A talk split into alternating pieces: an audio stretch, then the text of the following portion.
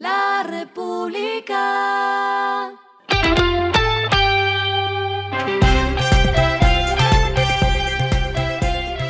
Al final de la jornada, esto es lo que debes saber sobre el comportamiento de los negocios, las finanzas y la economía.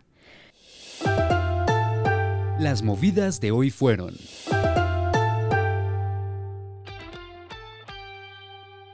El Banco Credit Financiera fue seleccionado por la revista británica Pan Finance como el Banco Innovador de 2022 en inclusión financiera. La selección tuvo en cuenta factores como el impacto, el alcance, las facilidades de acceso por parte de los clientes a los servicios financieros, la incorporación de nuevas soluciones y la singularidad de los productos y servicios.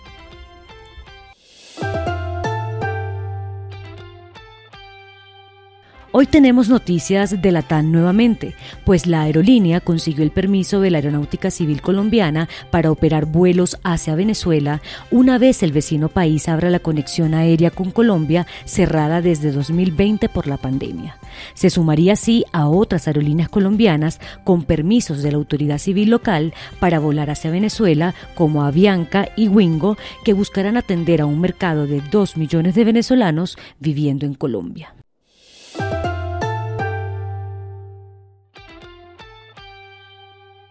Juan Valdés lanzó la edición especial Feria de las Flores. Ya está a la venta con 2.200 unidades disponibles en tiendas Juan Valdés de Bogotá, Medellín, Barranquilla, Cartagena, Cali, Bucaramanga, Villavicencio, Chía, Río Negro e Itagüí.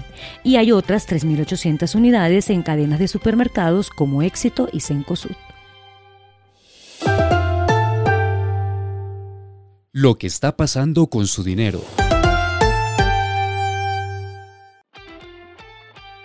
¿Ha sacado la cuenta de cuántos días necesita trabajar para pagar sus impuestos? Libertank hizo un estudio para darle esta respuesta y el resultado es que un colombiano promedio trabaja 195 días del año para pagar sus impuestos. Necesita además trabajar 124 días para pagar IVA y 65 días para pagar cotizaciones sociales. Esto quiere decir, en palabras más simples, que 53,4% de los días del año se destinan a pagar impuestos en el país.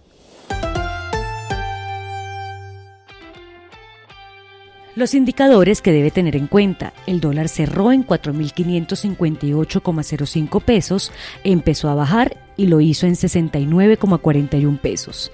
El euro cerró en 4.588,58 pesos, bajó 58,31 pesos. El petróleo se cotizó en 96,07 dólares el barril, la carga de café se vende a 2.245.000 pesos y en la bolsa se cotiza a 2,80 dólares. Lo clave en el día.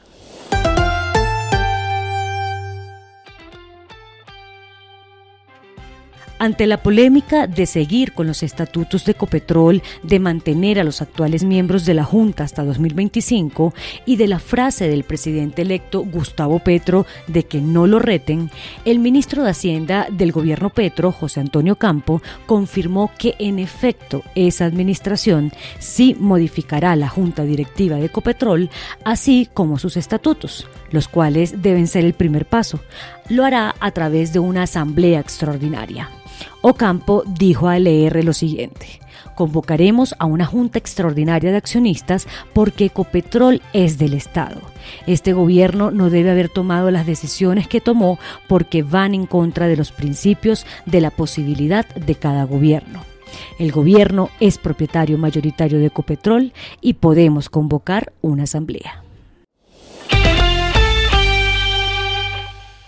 A esta hora en el mundo. La inflación en Estados Unidos volvió a sorprender al mercado. Hoy salió el dato y marcó un nuevo récord histórico, un máximo desde finales de 1981, al llegar al 9,1%. Con esto se aumenta la presión sobre la Reserva Federal para subir las tasas de interés. Los economistas esperaban un aumento de 8,8%, por lo que sorprendió la cifra. Lo que impulsó el alza fueron los precios de la gasolina, que subieron 11,2% solo en junio, los alimentos que aumentaron 1% y el alquiler de la vivienda que subió 0,8%. Y el respiro económico tiene que ver con este dato.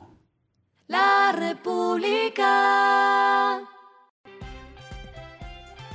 Time publicó su listado de los 50 mejores lugares del mundo para 2022.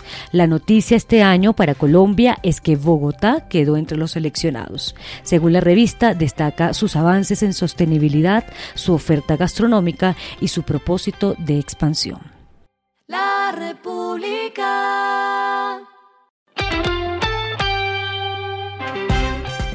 Finalizamos con el editorial de mañana.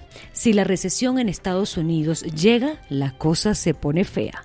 Estados Unidos es el mayor socio comercial de Colombia y está a puertas de declararse en recesión, situación que afectaría las remesas, las exportaciones y mucha inversión foránea. Esto fue Regresando a casa con Vanessa Pérez.